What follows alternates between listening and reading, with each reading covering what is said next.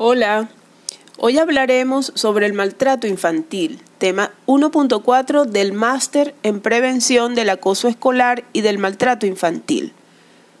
El maltrato infantil se define como los abusos y la desatención de que son objetos los niños y adolescentes menores de 18 años e incluye todos los tipos de maltrato físico o psicológico, abuso sexual, desatención, negligencia y explotación comercial a veces, o de otro tipo que causen o puedan causar un daño a la salud, desarrollo o dignidad del niño, o poner en peligro su supervivencia en el contexto de una relación de responsabilidad, confianza o poder.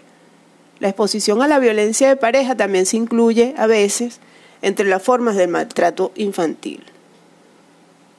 El maltrato infantil es una causa de sufrimiento para los niños y las familias y puede tener consecuencias a largo plazo y también a mediano plazo y a corto plazo. El maltrato causa estrés y se asocia a trastornos del desarrollo cerebral temprano. Los casos extremos de estrés pueden alterar el desarrollo de los sistemas nervioso e inmunitario. En consecuencia, los adultos que han sufrido maltrato en la infancia corren mayor riesgo de sufrir problemas conductuales físicos y mentales.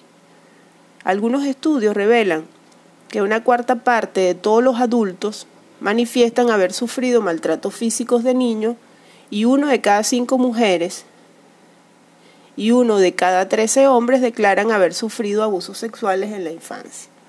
Además, muchos niños son objeto de maltrato psicológico, también llamado maltrato emocional, y víctimas de desatención.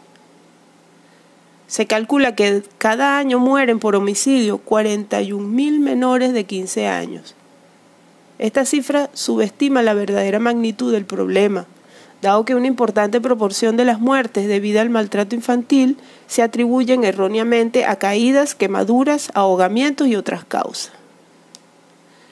En situaciones de conflicto armado y entre los refugiados, las niñas son especialmente vulnerables a la violencia, explotación y abusos sexuales por parte de los combatientes, fuerzas de seguridad, miembros de su comunidad, trabajadores de la asistencia humanitaria y otros.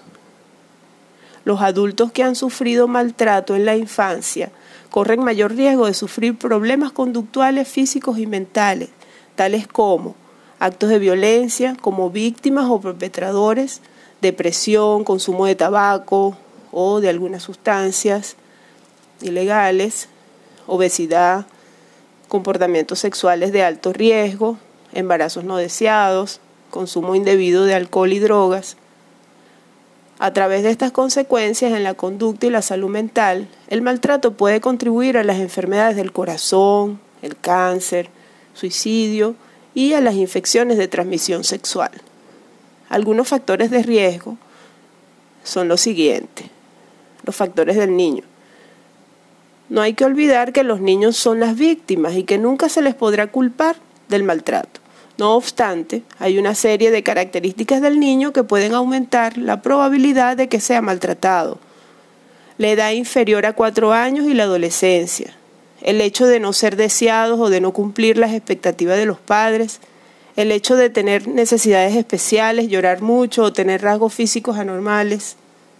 Algunos factores de los padres o cuidadores hay varias características de los padres o cuidadores que pueden incrementar el riesgo del maltrato infantil, entre ellas las dificultades para establecer vínculos afectivos con el recién nacido, el hecho de no cuidar al niño, los antecedentes personales de maltrato infantil, la falta de conocimientos o las expectativas no realistas sobre el desarrollo infantil, el consumo indebido de alcohol o drogas, en especial durante la gestación, la participación en actividades delictivas, las dificultades económicas, otros factores relacionales.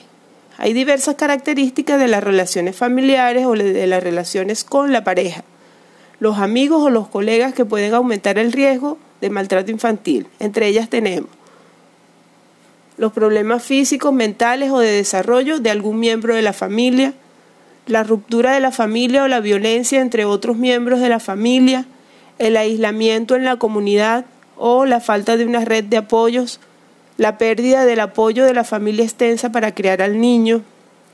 Dentro de los factores sociales y comunitarios tenemos las desigualdades sociales y de género, la falta de vivienda adecuada o de servicios de apoyo a las familias y las instituciones, los niveles elevados de desempleo o pobreza, la disponibilidad fácil del alcohol y las drogas, las políticas y programas insuficientes de prevención del maltrato, la pornografía, la prostitución y el trabajo infantil, las normas sociales y culturales que debilitan el estatus del niño en las relaciones con sus padres o fomentan la violencia hacia los demás, los castigos físicos o la rigidez de los papeles asignados a cada sexo, las políticas sociales, económicas, sanitarias y educativas que generan malas condiciones de vida o inestabilidad o desigualdades socioeconómicas.